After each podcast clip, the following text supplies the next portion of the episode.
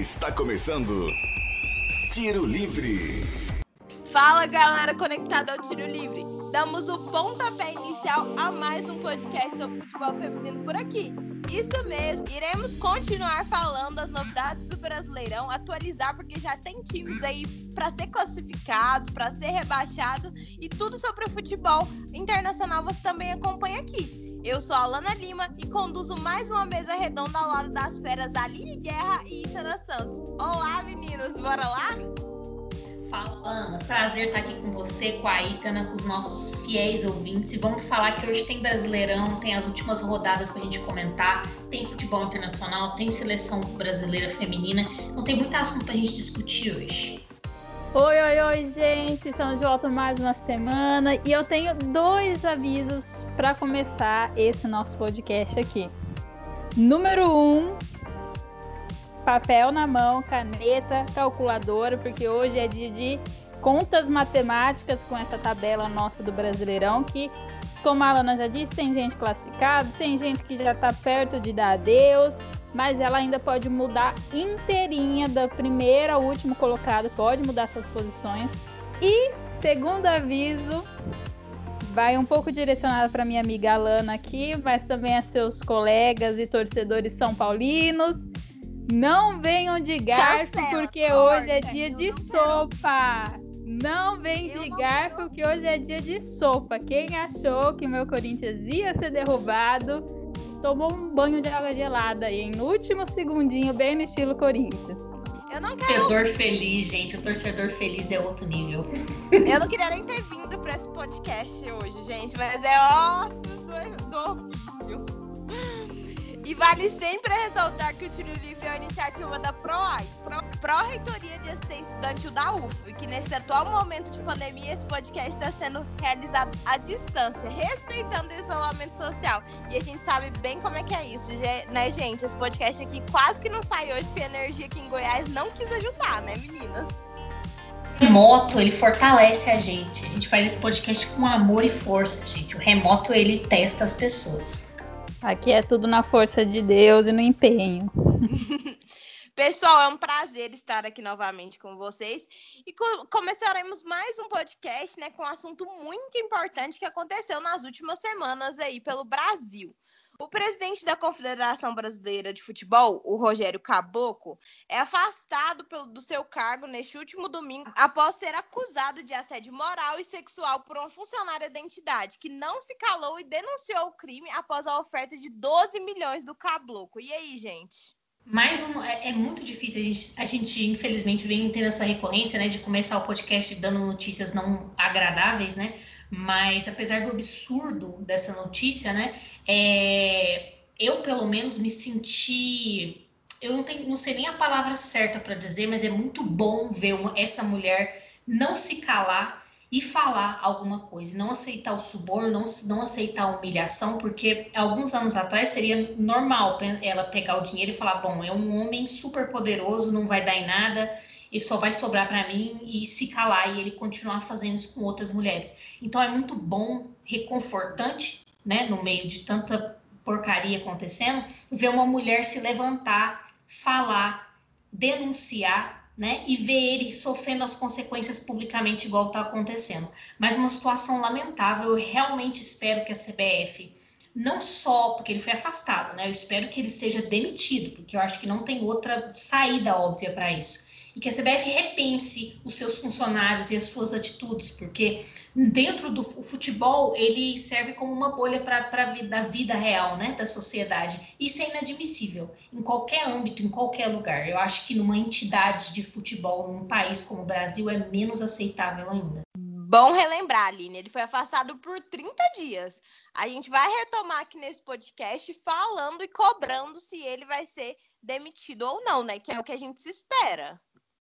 É, Alan, é uma espera que, assim, muitos esperam sem esperança, né? Não sei se, eu, se essa frase faz sentido, mas a gente espera já, assim, com medo de não chegar num resultado satisfatório, com medo de ser simplesmente apagado, abafado o caso. Realmente foi um, um ato heróico que a gente pode dar para essa vítima, né? De não se calar, não deixar o dinheiro sobressair.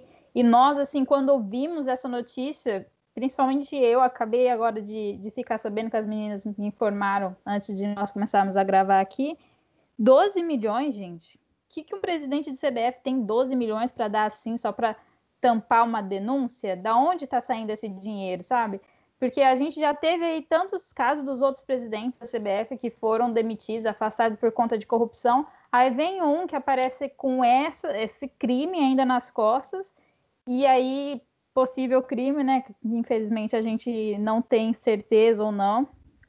É, e ainda com, com essa, esse suborno para cima, então é, é, pancada de todo lado, sabe? Já vem a CBF que puxou a Copa América, já vem essa crise que está tendo com a seleção, o caminho que quer dar para a carreira do Tite dentro da seleção brasileira, que é um cara super íntegro. Ainda me aparece esse presidente com, esse, com essa acusação tão séria, tão grave, de uma entidade aí que, de um lado, está investindo tão bem no, no esporte feminino, dando a representatividade que elas apresentam, mas por trás nos bastidores estão tratando assim as funcionárias estão subornando, entregando dinheiro e um dinheiro tão grande que não tem como a gente pensar que seja só fruto do trabalho desse, desse cara, sabe? Não é assim, ele não é dono de uma super multinacional, ele é simplesmente um presidente da CBF, é uma entidade pública do país, pública privada, que não é para ter todo esse lucro assim, sabe? É assustador de todos os lados essa notícia. Porque, assim, se o salário dele for um milhão por mês, vamos colocar aí, né, gente? Eu já tô me candidatando. Pós-formada, mestranda, doutoranda, né, gente? Pra ser presidente da CBF, uai. Não faz sentido nenhum. Nem, nem a renda, né? Da onde que ele tirou esse dinheiro para pagar essa mulher, nada faz sentido. Sim. E tomara que, que a CBF realmente se posicione, né? É, que coloque gente que, que apoiem de verdade a causa midiática que eles colocam. É, no final do ano, do ano passado, eles falaram que as mulheres iriam ter igualdade tanto dentro quanto fora de campo, mas e aí, cadê? É difícil, né? Porque igual a gente que vem de uma semana onde foi anunciado um patrocínio só para a seleção feminina, né, da Neoenergia, tanto para o Campeonato Brasileiro, tanto quanto para seleções, seleções de base. Então, assim, a gente vem, vem um apoio tão grande, a gente fala, não, é, tá tendo valorização, tá tendo respeito, e de repente uma denúncia dessa, do presidente da CBF assediando sexualmente, moralmente uma, uma funcionária. Então, assim, realmente é, é aquilo, né? Dois passos para frente, um para trás, é, é decepcionante. Sim, sim. E sem contar que, que é o que nós também queríamos falar aqui nesse podcast, é que nós já falamos que que o futebol também tem espaço para política, né? A gente já citou isso em todos os nossos podcasts, inclusive a gente é a favor da vacina, da vacina sim, de não ter Copa América agora por questões, né? De não termos estrutura nem, nem de saúde, nem de política, nem financeira, nem nada. Então, a gente também quer falar que a gente se posiciona contra o fato de um presidente da República querer é, mudar cargos dentro, dessa, dentro né, disso tudo, né, gente? Primeira vez, né, dentro desde a da intervenção militar, que um presidente da República quer interferir em, em méritos esportivos na seleção brasileira de futebol. E o que é absurdo, é impautável, é algo que não tem precedentes positivos. Eu acho que no momento em que o Brasil está passando, na situação que o nosso país está enfrentando, eu acho que a prioridade de um governo federal deveria ser a vacina, deveria ser a saúde pública, deveria ser a economia, deveria ser as pessoas que estão passando fome e não a seleção de futebol. Então, eu acho que, assim, além de ser de precedentes assustadores, não tem necessidade, não vejo, a, sabe, o porquê positivamente dessa, dessa, dessa possível interferência. Então, assim, realmente, eu acho que eu falo em nome de todas nós, assim, que não é nem só ser contra, né? É realmente não entender o porquê dessa necessidade de, se, de, um, de ter um governo federal interferindo num, num time de futebol. E é uma clara interferência de posicionamento político, né? Porque vamos pegar aí é, o caso está acontecendo por conta do posicionamento da seleção que não queria jogar a Copa América, e nós já comentamos aqui que não há necessidade da Copa América agora. Jogamos em 2019, ganhou o título, e a última já foi aqui no Brasil você fazer uma de novo, no meio dessa situação que a América Latina, América Latina, não é só o Brasil, nós todos, nós todos os vizinhos aqui estamos ainda numa situação triste da pandemia. Eu acho que assim as pessoas e se acostumaram tanto, tanto a ter mais de mil mortes por dia que, sabe, parece que é normal, estão passando despercebido, que pode voltar o pão e circo novamente, pode fazer tudo normal. E ainda a Comembol me faz uma pior, gente. Não sei se vocês já viram aí, a Comembol é, autorizou aos países vizinhos não ficarem no hotel do país. Então, assim, jogo hoje, vou jogar amanhã, quer dizer, então eu viajo com 24 horas de antecedência, vou lá, jogo e volto. Então não basta só você ter que trocar de país, passar de um país para o outro. Tem que fazer isso várias vezes durante a competição. Quantos jogos uma equipe vai ter até a final para ficar indo e voltando? Hoje fica nesse hotel. A chance dela conseguir o mesmo hotel para a próxima semana, o próximo jogo, talvez não é a mesma. Então, cada vez ela passa por um hotel, passa por outro, passa uma equipe que trabalha no aeroporto passa vários dias. Então, assim, a situação já está feia, já está pior e, e consegue ficar piorando a cada passo. E ainda depois dessa interferência, possível interferência né, no, na, na seleção brasileira, na, na posição do técnico, né? O Tite foi muito bem assim de acolher a, as vozes dos seus jogadores, de querer se posicionar. Faz tempo que a gente não vê alguém no futebol assim querendo se posicionar, querendo falar alguma coisa. E está todo mundo aflito pelo que pode acontecer no jogo, após o jogo contra o Paraguai, que é o que todo mundo está esperando acontecer alguma coisa ali, já tem esses rumores. E aí fica, sabe, é um momento muito crucial que qualquer situação, qualquer resolução daquilo ali vai causar um, um forte impacto na história da nossa seleção, que já tem uma história assim meio conturbada. Se a gente lembrar lá da Copa de 1970, que foi o tri da seleção brasileira, a última Copa jogada pelo Pelé, a gente super gritou e comemorou aquela Copa sem ver, sem perceber, muitas pessoas sem se tocar que aquilo foi uma super manobra de manipulação para é, abafar a repressão política que existia durante o governo Médici daquela época, que também teve interferência no, na, na comissão técnica da seleção. Ele destituiu o técnico daquela época, se não me engano era o João Saldanha, porque ele era contra ao governo, contra as atuações do ditador da época. Então, o que que faz? Se alguém é ditador, não concordou comigo, vou lá e troco a posição. E nós não vivemos mais uma ditadura já faz tempo. Então não cabe mais o presidente tomar essa decisão. E é uma decisão muito perigosa porque a FIFA agora pune. Naquela época não, não existia punição. Então, pensem, já pensou, a gente está aqui brigando para ter essa Copa América, que vale só um título da América que nós conquistamos há dois anos, correr o risco da FIFA nos tirar da Copa do Mundo, que é um título que a gente super é ficcionado, somos a maior seleção que já ganhou esse título, queremos, temos algumas chances, por mais que eu não acredite que esse ano a, a, a próxima Copa do Mundo venha para a América, mas tem sempre chance, futebol é sempre a chance aberta para todo mundo. Aí fica sem jogar a Copa do Mundo, que é o principal torneio de todo mundo esportivo, por um problema de interferência da presidência, uma coisa tão criança, tão ignorante, tão resquício de ditadura que a gente já era para ter deixado lá 50 anos atrás. Então, assim, a história só piora, só é um novelo assim que tá triste de se ver, sabe? Um amor que a gente tem pela nossa seleção tão sujo. Sim, gente. E, e só para finalizar, né? É, não estamos vivendo uma ditadura explícita, explícita, né? Porque, infelizmente, as atitudes que, que os nossos governantes estão tendo é, é rumo para isso, entende? É igual a Itana falou, não parece, parece que a gente já está se acostumando com o trágico. Hoje, vendo o jornal, eu, eu fiquei indignada, porque eu vi que o Portugal tinha duas mortes. E eu, tipo, gente, duas mortes? Como assim? A gente vivendo milhares de mortes por dia. Então, a gente realmente não deve se acostumar com isso, né? É, chega a ser assustador. Mas vamos falar de Brasileirão, meninas? Vambora, vamos falar desses. Por esse possível finalzinho de, de Brasileirão, né? Que a gente já tá chegando nas últimas rodadas. Então, bora lá. Vou começar com a, os resultados da 12 rodada. Grêmio e o Napoli se enfrentaram quarta-feira. Grêmio fez uma goleada de 5 a 1 é, Botafogo e São José também na quarta, 1 a 1 Bahia e Kinderman também na quarta, 2 a 0 para o Kinderman. E o Cruzeiro perdeu na quarta-feira para o Flamengo de 2 a 1 Na quinta-feira rolou Real Brasília e Minas Brasília, 1 a 1 Santos e Ferroviária 2 a 1 para Ferroviária. Internacional perdeu, né, Aline? para o Palmeiras de 3 a 1. Polêmica.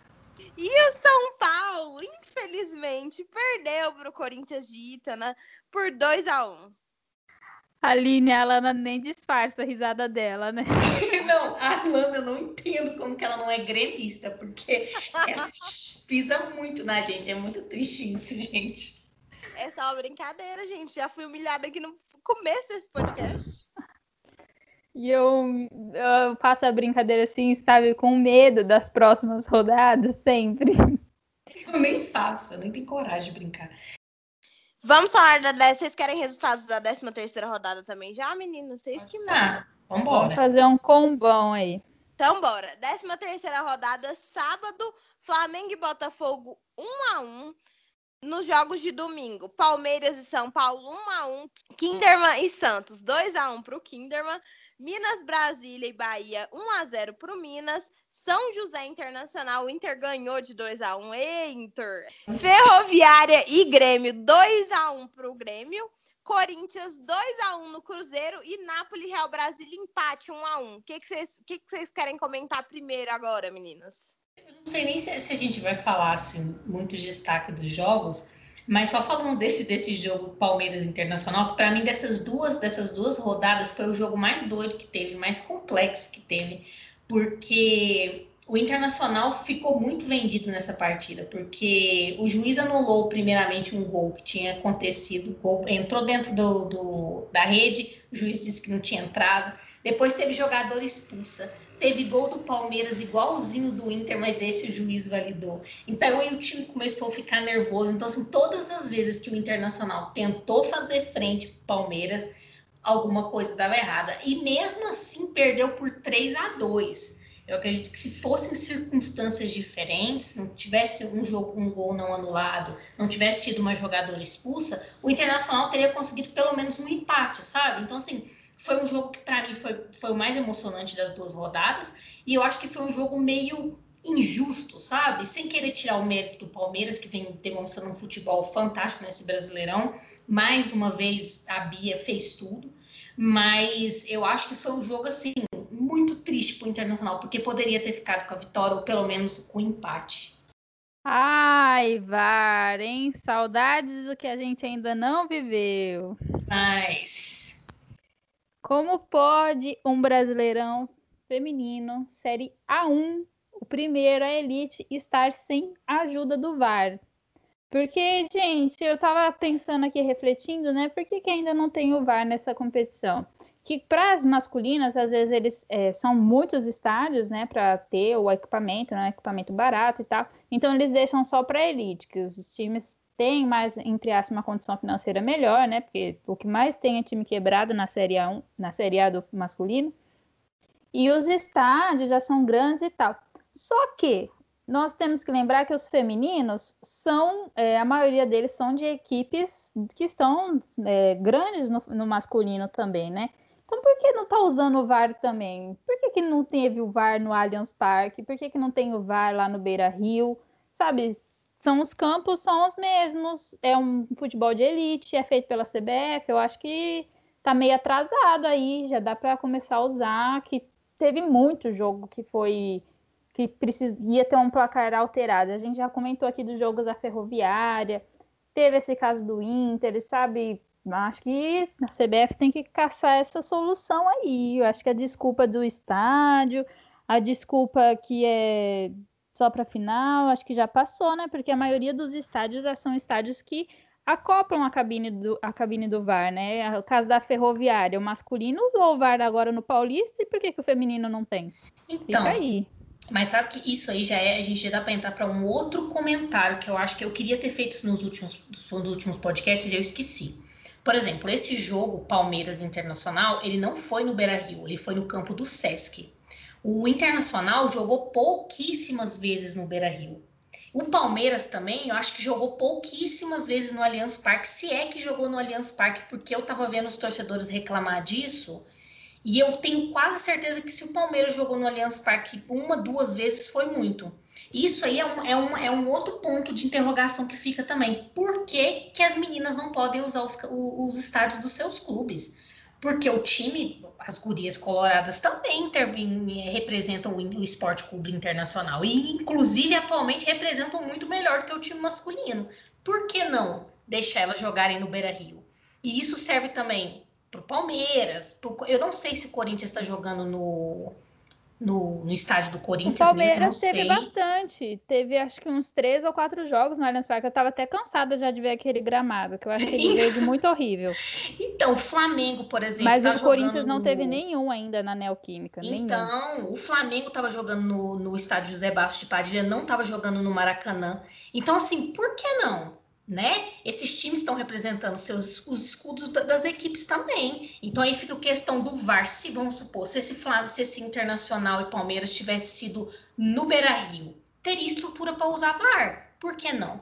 Então, assim, se você deixa esses times, e a gente está falando aqui dos, dos que tem, né? Os times femininos nos chamados grandes, né? Dos masculinos, Flamengo, Internacional, Palmeiras, Corinthians, se você deixa esses times jogarem nos estádios, das suas respectivas equipes, ainda dá para usar o VAR. Então você mata, né, dois coelhos com uma paulada só, uma expressão muito violenta, mas verdadeira. Então assim, por que não, né? Eu, eu fiquei com essa pulga atrás da orelha esse campeonato todo e infelizmente eu esqueci de comentar antes. Por que, que esses times não estão jogando nos seus estádios? Eu não vejo nenhuma explicação plausível para isso. Eu acho que os times que mais usam o estádio principal é a Ferroviária e o Botafogo. Acho que todos os jogos do Botafogo em casa foi no Nilton Santos. Pois é, eu não consigo ver o porquê, sabe? Hoje, você, se você for pensar em, em termos de, de representação, qual é a diferença do time feminino do Internacional para o time masculino do Internacional atualmente? Bem pelo contrário, que as meninas estão jogando muito mais futebol, jogando muito mais bola. Então, assim, não, não tem explicação, talvez financeira, eu não sei se teria uma explicação financeira para isso também. Porque se você coloca um time desse no, no Beira Rio, toda, toda vez que for jogar em casa, ainda dá para acomodar o VAR. Um jogo como de, o, esse que aconteceu na quinta-feira, o Internacional foi muito prejudicado pelo VAR, pela falta do VAR. Então, assim, teria ajudado a equipe de alguma maneira, sabe? Então, não consigo entender muito. Polêmica, gente. Estou aqui só escutando tudo caladinho, mas eu concordo com vocês. E aí, meninas, é, vamos falar sobre quem já tá ali na beira da classificação? Solta aí. Corinthians, não é novidade, né? Para, para minha tristeza. Palmeiras, Santos, Grêmio, o Inter, Ferroviária e o São Paulo. E aí, quem que vocês acham que vai para. Primeiro vamos de palpite. Aline, diga, quem você acha que vai ocupar a vaga do G8 aí? Gente, essa pergunta é perigosíssima, porque esse campeonato, igual a Itana falou no começo, não só essa última vaga, como as vagas de quem vai cair, como as posições entre os primeiros, tá tudo muito aberto ainda. Porque os jogos estão sendo muito parelhos, as equipes estão muito assim, oscilando. Até quem tá muito bem vem oscilando muito. Então, assim, é complicado pensar em um time certo para ficar com essa última vaga. É, hoje essa vaga é do Kinderman, né? Essa, essa oitava posição. Mas o Kinderman não vem bem no campeonato, vem fazendo alguns milagres nas últimas rodadas aí, mas não vem jogando muito bem, não. O Flamengo vinha muito mal no começo do campeonato e aí deu uma, uma sobrevida agora nas últimas rodadas, mas eu não apostaria muito bem no Flamengo. Dessas três equipes, Flamengo, Real Brasília e Kinderman, que para mim são os que ele tem mais chance dessa oitava vaga, é, se você for pensar bem, o Real Brasília foi o que melhor estava surpreendendo ali, jogando melhor no começo do campeonato, mas caiu muito de rendimento. Acho que o óbvio é falar que essa vaga vai ficar com o Kinderman, né? Mas não dá muito para confiar no Kinderman com o futebol que está jogando, sabe? Então, talvez daria até para o Flamengo chegar.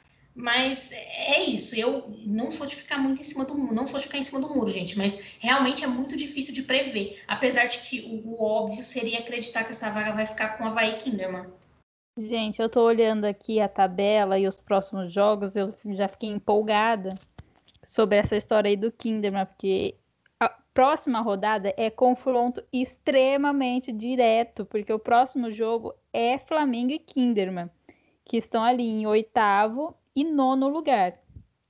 É esse daí que vai decidir quem vai entrar no G8. Que assim, Flamengo ganhando, o Kinderman perdendo, o próximo jogo o último da, dessa primeira fase do Kinderman é contra o Corinthians. Não que seja um jogo garantido, mas vai ser um jogo muito pedreira. Mas o último jogo do Flamengo também vai ser muito pedreira, que vai ser contra a Ferroviária. Então, assim. Vai o... ter jogo com sangue nos dói, né? O crucial é a próxima rodada, que é direto, né? Kinderman e Flamengo. Sobre esses, é, esses sete aí que a gente já tem, é, consideramos como garantidos, né? Porque o São Paulo, que fecha a sétima posição com 23, é, mesmo que o Kinderman, é, mesmo que ele perca as duas próximas rodadas e o Kinderman passe, o Flamengo, ainda que está abaixo, não vai conseguir chegar. Então, é, é garantido que passe. Como é, essa tabela, como a Aline falou, está muito móvel, sabe? Já temos os garantidos para a próxima fase, mas não temos garantidas as suas posições. O Palmeiras, agora com o último clássico contra o São Paulo, que empatou, deixou o Corinthians com uma vantagem um pouco maior, né? Já que o Corinthians ganhou a última rodada. Então a diferença do primeiro para o segundo está em três pontos. Foi a primeira vez assim que o Corinthians abriu essa vantagem de três pontos sobre o Palmeiras. Que foi a van maior vantagem até agora do campeonato. Mas que pode mudar. Se o Corinthians perde mais as duas, Palmeiras ganha, já, já inverte tudo. Então, assim, tá bem, bem apertadinho. Vem o Santos em terceiro, que não não tava. Tinha caído do G4 no jogo da décima, décima, décima, décima segunda rodada contra a Ferroviária, mas aí conseguiu se manter aí agora. E aí também, é, no caso, o, o Ferroviária, quando perdeu perdeu para o Grêmio agora, caiu duas colocações. O São Paulo também, que estava no G4 até a 12 rodada, já caiu para sétimo é, com essa 13 terceira. Então, assim, muda muito rápido, estão apertados os pontos. Tirando o Corinthians e Palmeiras, que são os únicos que têm mais de 30 pontos, o resto está tudo na casa ali dos 20 ao 24. Então, vai mudar demais para fechar esses G8. Se é para arriscar entre Kinderman, Flamengo e Real Brasília, é, Tá difícil, hein? Mas... Mas... Não, pode falar, desculpa.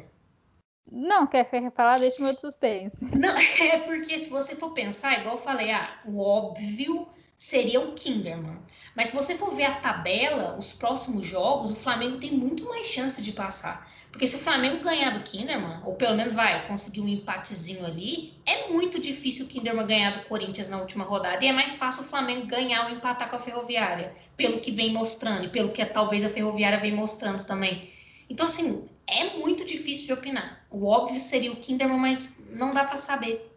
É que assim, o Flamengo vai ter que ganhar as duas e o Kinderman perder para passar, né? Porque vai ficar bem justo. O Flamengo tá com 15 agora, aí tem que somar mais 6 para dar 21.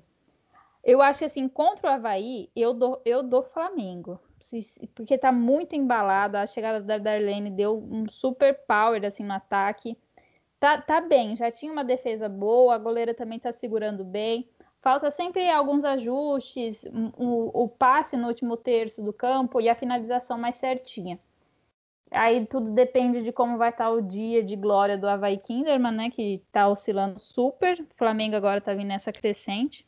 E aí.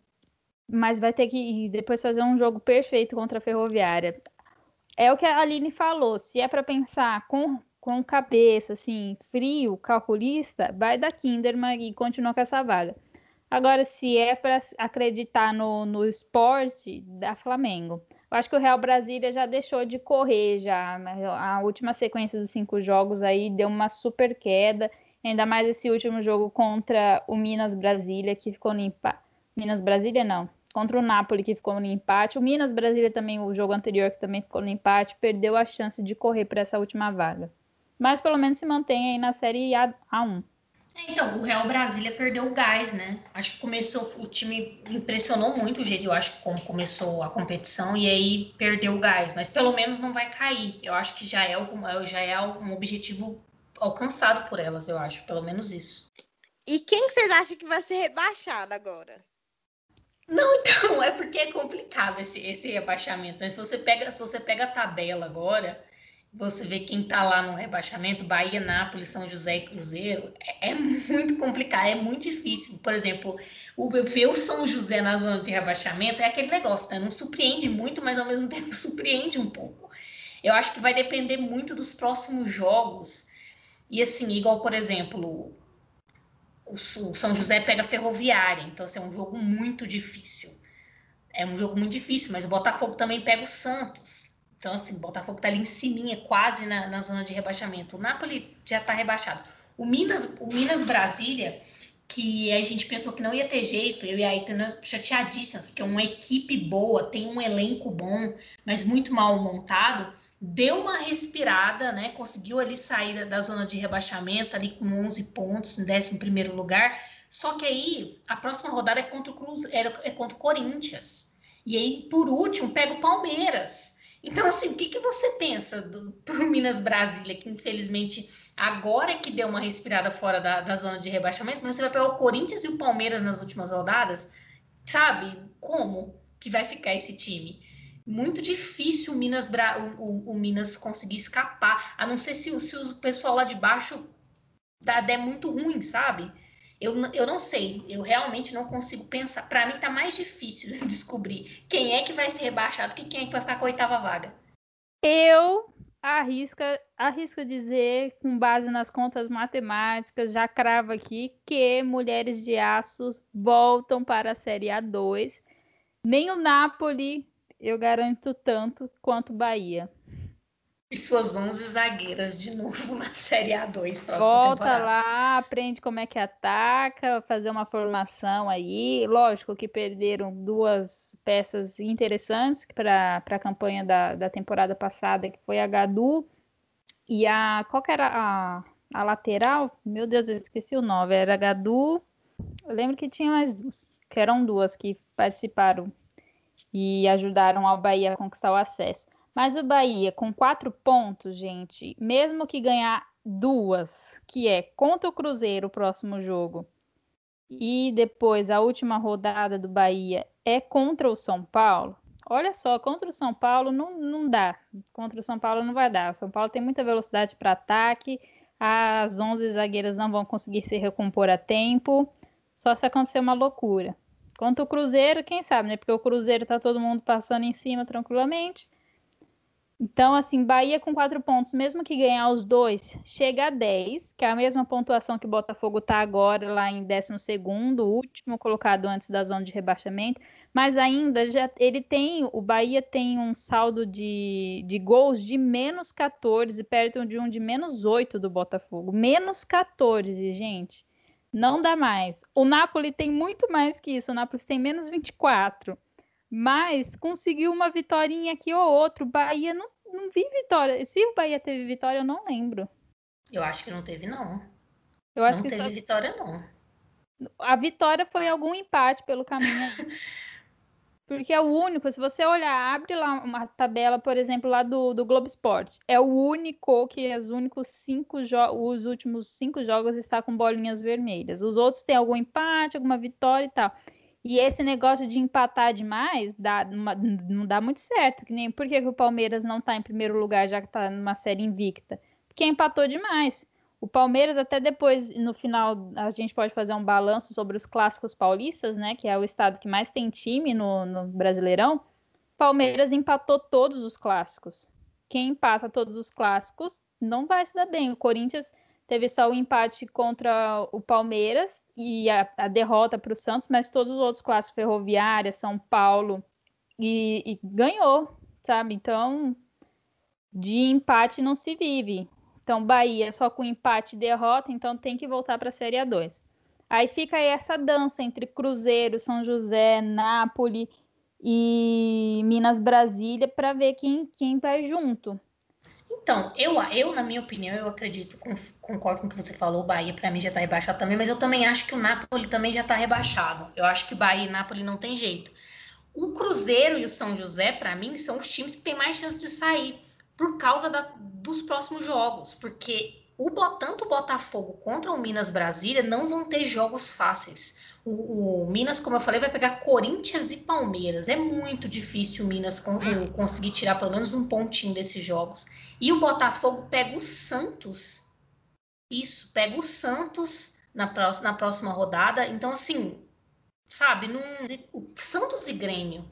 É, Talvez... o Santos vai decidir, né? Quem desce é, junto. Então, assim, eu acredito que quem deu sorte ali, mais ou menos, foi o Cruzeiro e o São José, porque tá com uma tabelinha um pouco melhor.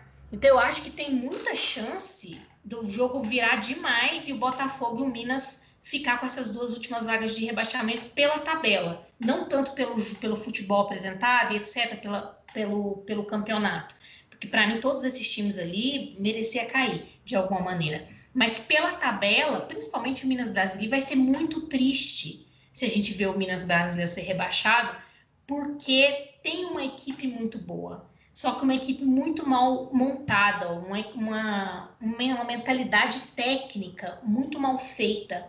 Um time assim que poderia ter rendido mais e que não conseguiu. E aí você pegar nos últimos dois jogos, que você tá ali brigando para sair do rebaixamento, você pegar os dois líderes da, da competição é muito difícil, é muito complicado.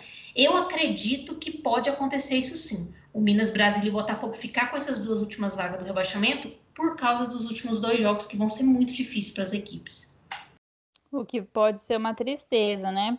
Como a gente sabe, o Botafogo, sua equipe masculina também não está na elite do futebol e já anunciou o desligamento da, da equipe de base do Botafogo feminino, assim como disse que caso o masculino não volte para a elite o ano que vem, é possível também desligar é, essa equipe principal do feminino.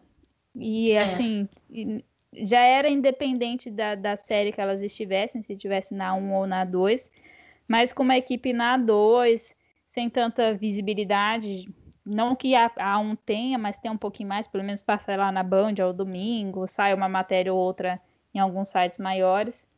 Vai ser triste, são, são duas quedas assim muito tristes, como a Aline falou do Minas Brasília, que é um time que tem super potencial, e o Botafogo por todo esse conjunto de bastidor. Não que não vá acontecer possíveis crises pelo São José, o São José que é um monumento do futebol feminino, né? Teve passagens aí de grandes jogadoras, Poliana, que está no Corinthians agora, a Formiga já passou por aí, tantas outras grandes jogadoras passaram pelo São José. São José que tem aí seus títulos de Libertadores. É, o Napoli pode acontecer alguma coisa, o Bahia, mas tem um, um investimento da, do clube, sabe? Uma atenção do clube, né? A gente comentou no primeiro podcast a questão do Bahia de fazer as camisetas para ajudar, sabe? Pensam no projeto. O Napoli também pensa no projeto que tinha lá o senhor Kinderman, que faleceu, a gente noticiou nos podcasts anteriores, que ajudava tanto o Havaí Kinderman quanto o Napoli nessa construção. Então, são times que a gente sabe que tem uma atenção por construção.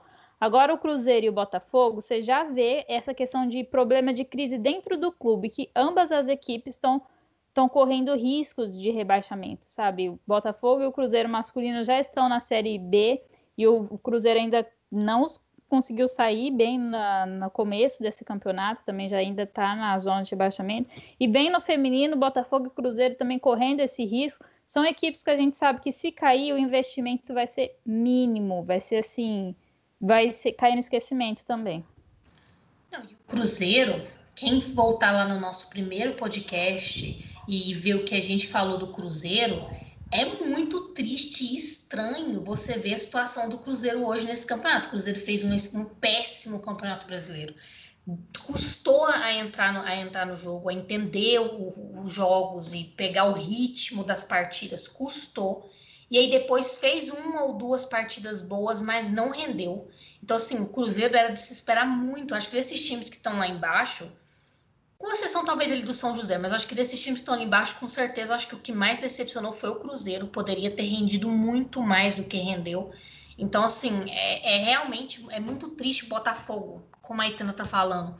Pode ser que essa seja a última vez que a gente veja o Botafogo feminino jogar, tanto na Série A quanto na Série B porque vai ser muito difícil para o Botafogo masculino subir para a Série A. Muito difícil. Então, assim, é, dá-se ali mais de 50% a se entender que esse time vai acabar na próxima temporada. Então, assim, é muito triste ver esse, mais um trabalho do futebol feminino que pode ser desmanchado aí. É, meninas, realmente é triste, né? Ainda mais o Cruzeiro, que era para ser um time realmente que, que era, como a Aline falou, que era para ter vindo forte né, nesse Brasileirão, mas o que não aconteceu. Meninas, vamos falar quais são, serão os próximos confrontos aí então, pessoal, deixar claro aí qual será a 14 quarta rodada. São José pega o Ferroviária sábado, 3 horas da tarde. Também tem Flamengo e Kinderman Sábado, 18 horas, Botafogo e Santos. Às 20 horas, Corinthians e Minas Brasília. No domingo, São Paulo e Real Brasília, 3 horas. Palmeiras e Nápoles, Palmeiras e Nápoles também 3 horas. Cruzeiro e Bahia, 5 horas da tarde. E Internacional e Grêmio, 8 horas da noite. E aí, Au, Grenal na Band para todo mundo assistir, hein, gente? Eu vou passar o contato da Aline nesse jogo para quem precisar. Nervoser. Nervoser com esse, com, esse, com esse clássico, gente, pelo amor de Deus nervosa. Gente, agora vamos comentar um pouquinho de, de, de, de, uma notícia que eu fiquei chocada aqui antes do podcast começar. Aline, solta aí, formiga. Gente, então, vamos falar sobre o PSG da Formiga, que foi campeão francês nesse final de semana, depois de 14 anos de domínio do Lyon. Lyon jaz aqui um domínio né, na Europa. O Lyon, depois de, mais de de 10 anos também ganha na Champions, foi eliminado nas, nas quartas de final. Depois, agora também não conseguiu vencer o campeonato francês depois de 14 anos. O PSG venceu por um ponto de diferença, foi campeão francês. E a Formiga chegou na sua última temporada pelo Lyon pelo Lyon, não, gente, desculpa, pelo PSG e pelo que tudo indica, tá vindo jogar no São Paulo. Tá praticamente tudo acertado. A Formiga tá vindo pro Brasil, vai jogar a próxima temporada no São Paulo. Na verdade, eu acredito até que talvez, acho que vai depender muito das Olimpíadas e tal, do, do condicionamento físico, talvez até dê para a Formiga jogar os finais do Campeonato Brasileiro. Não sei nem como é que funciona a, a inscrição da jogadora, mas talvez dê até para a Formiga jogar esse campeonato ainda. Então a formiga está voltando para o Brasil, gente. Vamos ter a formiga aqui jogando em terras brasileiras. Ai, ai, ai, meu Deus. O coração formiga. fica como nessas horas, né? Sim, formiga, seja bem-vinda. O meu tricolor te espera. É só isso que eu tenho a dizer. É eu acho muito legal, gente, isso. Vamos ser sinceros, eu acho muito bom ver as jogadoras voltando para jogar o Campeonato Brasileiro. Porque não que mereça, não que, é. mereça, não que o país mereça essas jogadoras, né? Eu tô é, fazendo é, a matéria legal. sobre isso. Porque se você for pensar bem no futebol masculino, sem querer fazer comparação, porque eu sempre, eu sempre falo que não existe comparação possível se fazer, mas a tendência é sempre sair, né? Quanto melhor o jogador, mais eles saem e vão embora e etc. E o campeonato feminino está tá fortale tá se fortalecendo tanto que a ideia das jogadoras voltarem, da gente ter as jogadoras da nossa seleção jogando aqui, da gente ter cada vez mais os times mais fortes vem se tornando uma realidade. Eu acho muito legal ver a Formiga voltando, apesar de que né, já está com seus 42 anos, se não me engano, né, a Formiga. Mas ver a Formiga voltar, a Formiga está jogando muito ainda, muita bola. É, para jogar no São Paulo, eu acho muito legal. Eu, eu espero que isso, que se torne cada vez mais uma realidade, que as nossas jogadoras continuem jogando no Brasil e que as que estão lá fora talvez possam voltar para compor os nossos elencos, porque isso fortalece, dá mais visibilidade ainda para o campeonato. É, esse ar aí da volta da Formiga já estava acontecendo desde a, das finais da Champions, né? Ela já tinha dado algumas entrevistas falando que essa, o resultado da Champions esse ano seria o que colocaria os pontos sobre o seu contrato com o PSG. A possível vitória, talvez ela ainda continuaria mais um ano. No caso da derrota, ela talvez já cancelaria seu contrato procuraria voltar ao Brasil, ela já estava comentando que, mas ela ainda tinha vontade de voltar para uma equipe competitiva, né? Não era assim voltar para se aposentar diretamente, porque é o que acontece um pouco quando está mais na numa idade um pouco mais avançada. Não tô te chamando de velha, tá formiga para mim, você ainda é uma deusa e pode jogar mais uns 15 anos. Mas a gente entende que você deve estar tá um pouco cansada, porque essa mulher jogou tudo que é Olimpíadas existente nesse mundo. E aí ela já tinha posto isso a público na época. Não temos nada confirmado ainda que ela venha ao, ao, São Paulo, mas os rumores são fortes, todo mundo soltando essa, essa notícia aí. Não sei se, não, não desprezando a grandiosidade da Formiga, seja uma peça da qual o São Paulo tenha necessidade, mas é uma peça muito importante pela experiência, pela questão de liderança, a confiança que ela passa para as equipes, o conhecimento. É uma peça super bem-vinda, assim como tantas outras que jogam pela seleção e jogam em alto nível aí pela Europa, como aconteceu com a Darlene, que voltou agora para o Brasil, que estava no Benfica e veio para o Flamengo. Ela, assim, passa tudo, todas essas coisas que eu falei, né? Experiência, confiança, liderança, bom jogo. A gente comentou aí vários, como foi os jogos do Flamengo nos últimos, que isso também aconteça com o São Paulo, que já está vindo muito bem. A gente já comentou o ataque, a velocidade de ataque do São Paulo, a Duda que está jogando ali, a Carol, suas zagueiras. Agora vem a Formiga, é só para acrescentar e a gente fica muito feliz mesmo com esse retorno que o futebol feminino brasileiro está tendo e que continue, né? Que assim, não sei se vocês sabem, mas a grande rainha Marta é corintiana. Não vou reclamar se ela vir para o meu Corinthians algum dia, assim como Andressa Alves mas assim, que venham e que a gente também frutifique, né? Que a gente consiga lançar vários, vários nomes aí, venha novas equipes e meninas para o mundo todo. Concordo demais, é, como, é igual a Camila que voltou para o Brasil, e eu achei que foi assim, algo muito acertado para ela ter vindo jogar no Palmeiras, apesar de que né, não tem às vezes muito espaço, mas eu acho que dá uma nova vida para a atleta, né? Que às vezes está igual no, na, no lugar dela, estava no Orlando Pride sem muito espaço você volta, além de você trazer visibilidade para o Campeonato Brasileiro, você tem outras oportunidades, outro, outros áreas também, né? E eu, eu acho que eu tô ansiosa se rolar esse aí para ver a Formiga jogar com a Gláucia, com a Duda. Eu acho que vai ser fantástico, acho que vai levar o time do, do São Paulo aí para um outro nível. E, gente, pelo amor de Deus, se a Marta vier jogar no Corinthians, vai partir o meu coração, meu Deus do céu. Não vamos falar sobre essa possibilidade, Itana. Ela já falou, viu, que é o time do coração dela e se ela voltar, ela joga. Socorro. Marta, não faça isso. Não, não faça isso com a gente, Marta, pelo amor de Deus. Tanto a Marta quanto a Andressa Alves. Fica aí, hein, galera. Meu pai. Nossa Senhora. Já não basta a gente ter que ver a Bia jogar pelo Palmeiras. Não, a Bia pelo Palmeiras dói muito. Nossa, é muito difícil, gente. Meu Deus, e que bola está jogando ela? Gente, mas assim, quando eu falei que, que assim, o Brasil realmente ainda não merece essas jogadoras, porque infelizmente, né, que a gente vê aí das 10, vamos pôr aqui que as 10 melhores jogadoras do futebol feminino do Brasil, ela, elas estão para fora, né? Sete delas, em média, estão para fora, porque o país, né, a gente vem nessa luta diária aí para o país, né, reconhecer as mulheres, não só reconhecer, como pagar devidamente por elas, né? Então, que Formiga seja muito bem-vinda e muito feliz na Terra, né? Porque não tem nada melhor do que estar na nossa terra, né? Mas estar na nossa terra sendo valorizada pelo bom trabalho que a gente faz, né? E eu espero que isso abra, abra mais portas para outras jogadoras voltarem para o futebol brasileiro continuar ser mais reconhecido e mais valorizado. Até porque é, é, igual hoje eu vejo, por exemplo, se você for olhar no campeonato americano, é, a gente tem a Debinha e a Marta muito destaque, a gente não tem mais muitas jogadoras jogando mais pelos Estados Unidos, e eu venho vendo isso bastante, jogadoras assim, voltando para o Brasil, sabe? E eu acho, eu acho que é um, aquele, aquela plaquinha de que talvez estamos mesmo no caminho certo. O campeonato está se fortalecendo, que as jogadoras estão sendo valorizadas, que o futebol está sendo valorizado, apesar de que, entre tancos e barrancos, várias coisas que a gente reclamou várias vezes aqui nos podcasts, mas é um bom sinal. Eu acho que, que a Formiga seja muito bem-vinda de volta e que ela possa jogar bem, que ela possa ajudar a equipe que ela, que ela for jogar e que né, isso chame mais atenção ainda para o futebol feminino aqui no Brasil. Voltem atletas, chegue logo vacina, que os preços também de, de ingresso de estádio diminuam, porque a gente vai fazendo, misturando todo esse combão, a gente vai ver essas estrelas em campos dentro da, nas, sentadas nas arquibancadas. Quem sabe um dia, ao invés da gente assistir os jogos pelas transmissões para gravar o nosso podcast, a gente não assiste em loco, faz algumas entrevistas especiais que vamos atrair coisa positiva aí, gente. Vamos atrair.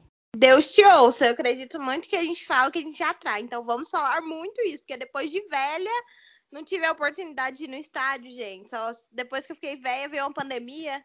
Pelo amor de Deus, que, que, que possamos estar em um estádio logo, hein?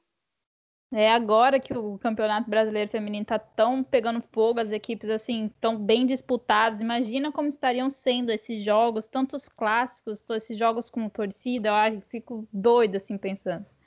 É isso aí, menina. Vocês têm mais alguma colocação para fazer? Agora pode falar da seleção brasileira, né? Então bora lá, seleção. Vamos fechar com a nossa canarinha, então, nosso esquadrão feminino, que por enquanto espero que sempre não vá nos decepcionar como está acontecendo com o lado masculino. Relembrando, o Brasil tem jogos amistosos, os dois últimos antes da Olimpíadas para em Tóquio. A última convocação a gente discutiu bastante no. Não sei se foi o podcast anterior ou retrasado, mas procura aí, tá a fotinha das convocadas. E a gente falou bastante sobre cada peça, o Helder estava aqui com a gente. O Brasil tem um jogo contra a Rússia nessa próxima sexta-feira, dia 11, e um jogo contra o Canadá no dia 14. Os dois jogos serão quatro horas no horário de Brasília. E agora vem a melhor parte: todos ficamos super felizes com essa notícia. Os jogos serão transmitidos pela TV Globo em sinal aberto, ao vivo. Então, às 4 horas da tarde da sexta-feira e do dia 14, segunda, teremos jogos da seleção brasileira amistosos, gente. Sabe o que é um amistoso da seleção feminina brasileira em canal aberto? Isso é uma super evolução. Você vai tá vibrando aqui nesse podcast, uh! né? Vai colocar palminhas. Nossa, eu vou pôr tambores, vou pôr palminhas, o que, que vocês quiserem para a gente fogos, tudo para a gente comemorar esse momento. Estamos aqui vibrando, esse podcast está vibrando nesse momento, gente. Neste momento, as convocadas já estão se apresentando na Espanha, que é onde os jogos irão acontecer, é na cidade de San Pedro del Pinatar. Já estão lá. É, amanhã a Pia faz o primeiro treino com a equipe, já à tarde. E só para te relembrar aqui quem são as nossas convocadas, polêmicas ou não são elas as convocadas, goleiras. Aline Reis, que atua na Espanha, a Bárbara, aqui do Kinderman, Letícia, que está em Portugal. As defensoras, Rafaele, do Palmeiras, Bruna Benites, do Internacional, Érica Epoliana Itamires e Giovana Crivellari, do Corinthians. Só relembrando, a Crivellari não jogou os últimos, as últimas partidas pelo Corinthians por questão de desconforto muscular mas ela se apresenta para a seleção tranquilamente e vai poder atuar. É, Letícia Santos, que está atuando na Alemanha, e Jucinara, que atua na Espanha. As nossas meia-campistas temos Júlia Bianchi e Ari Borges, do Palmeiras. A Formiga, grande full aí, que está no PSG na França. Andressinha Adriana, do Corinthians. A Angelina, que atua nos Estados Unidos a Duda do São Paulo e a grande rainha Marta, que está no Orlando Pride dos Estados Unidos. Atacantes, cadê a turma aí do Bia Zanerato Futebol Clube? Andinho Bia Zanerato. Bia Zanerato, atacante do Palmeiras, também convocada. André Salves, que atua no Roma da Itália. A Geise do Madrid da Espanha. Ludmilla, do Atlético de Madrid, também da Espanha. Debinha, do North Carolina Courage, dos Estados Unidos. Debinha também, minha paixão, camisa 9. E a Giovana, do Barcelona, da Espanha. Essa acho que é o único setor que não tem time repetido, né? É do ataque. De resto, leva uns combos aí, mas não fiquem tristes, né? No caso do Palmeiras, tem três, quatro jogadores convocados. O Corinthians também tem seis porque o masculino chora quando vê a organização do feminino no calendário da CBF. Nós teremos a pausa da, do Campeonato Brasileiro para que aconteçam essas datas FIFA. Então, as meninas aqui do Brasil que ficam terão um tempo de 14 dias mais ou menos de descanso. As convocadas vão jogar, mas voltam para definir o fim desse campeonato aí, a 13 terceira e a 14 a 14 e a 15 rodada do Brasileirão. É isso aí, gente. Eu só queria falar uma coisa aqui, que eu tenho dó de, da orelha da Bárbara. Não só aqui no podcast, mas também no Instagram, né, gente? Coitada de Bárbara. Ai, gente, a culpa não é nossa, né? Fazer o quê, né? Lidamos com os dados, com os fatos. Ela não quer ir pro banco, vai ter que Fazer o quê? Ei, ei, gente, não. Nossa, eu, tava, eu, eu, eu tô torcendo. Nossa, de verdade, eu tô torcendo pra essa mulher arrasar. Segurar a bola doidada. Pelo menos nesse primeiro jogo, coitada, pro povo passar um pouquinho a raiva dela. Raiva, gente, são os dados, são os fatos. Ah, Não tem lá nem o que vem. falar. Não, eu, o que eu mais quero é que ela cala a minha boca, porque se ela calar a minha boca é que é sinal que o Brasil ganhou. A de todo mundo, né? Pelo amor de Deus, porque tá todo mundo, né? Não botando fé na coitada. Mas tá na hora do gran finale já, né? Veremos, veremos como será. Tomara que o Brasil ganhe, né? Que as meninas ganhem. E estaremos ligadinhas, né? Na TV aberta aí pra assistir esse jogão. A Lana é a defensora das nossas criticadas aqui, gente. Coitada! O banho-maria, Alana. Eu, eu só prezo pra gente não levar um processo. Eu prezo muito por isso, entendeu? Porque o fundo do tiro livre pra pagar o advogado É bem fundo. é, é complicado. O buraco é Fundo fundo. vazio. Então aqui fica mais um podcast sobre futebol feminino. É, estar com essas meninas é uma graça, é uma piada, né? E aí, meninas, digam o que vocês acharam desse balanço de hoje, do episódio de hoje. Gente, mais uma vez foi um prazer, né? Eu acho que a gente se diverte tanto aqui fazendo esse podcast. Espero que vocês, ouvintes, também estejam se divertindo bastante. Obrigado pela audiência, obrigado pela, pela companhia, as meninas. E vamos continuar de olho no futebol feminino, né, gente? De olho na seleção brasileira agora sexta-feira, na segunda-feira também. De olho nas rodadas do Brasileirão. E no próximo podcast a gente vai falar sobre isso tudo para vocês. Vamos analisar os jogos da seleção brasileira, analisar as últimas rodadas do Brasileirão. Vamos lá que o futebol feminino ele não para. É, e provavelmente o próximo podcast que nós iremos gravar será depois da 14 rodada. Ou já vamos ter matado as oito colocadas que vão passar para a próxima fase. E provavelmente uns dois ou três times que vão cair. Ou ainda vamos estar loucas nesse surto de gira tabela aqui, sem saber quem entra e quem sai. É, traze- traremos também resultados aí da nossa seleção canarinha, como foi a última apresentação dela antes da Olimpíadas. Estamos super na torcida para que sejam ótimas, para que elas peguem confiança e se alinhem direitinho. Que resolva também esses BOs da CBF aí, resolvam da melhor maneira possível. Passem. Agora é aquela, aquela, aquele pedido que eu faço todo podcast. Tá manjado, mas eu vou fazer sempre, que eu tenho que vender meu peixe, né? Passem no nosso Instagram, sempre ao fim de rodada, para ver nossas opiniões. Que é, o podcast sai a cada semana, no Instagram a gente sai a cada rodada. Que foi o melhor gol, o melhor jogo e tal. E também passem no nosso Twitter para votar. Lá vocês colocam a opinião de vocês, podem comentar, votar, discordar da gente.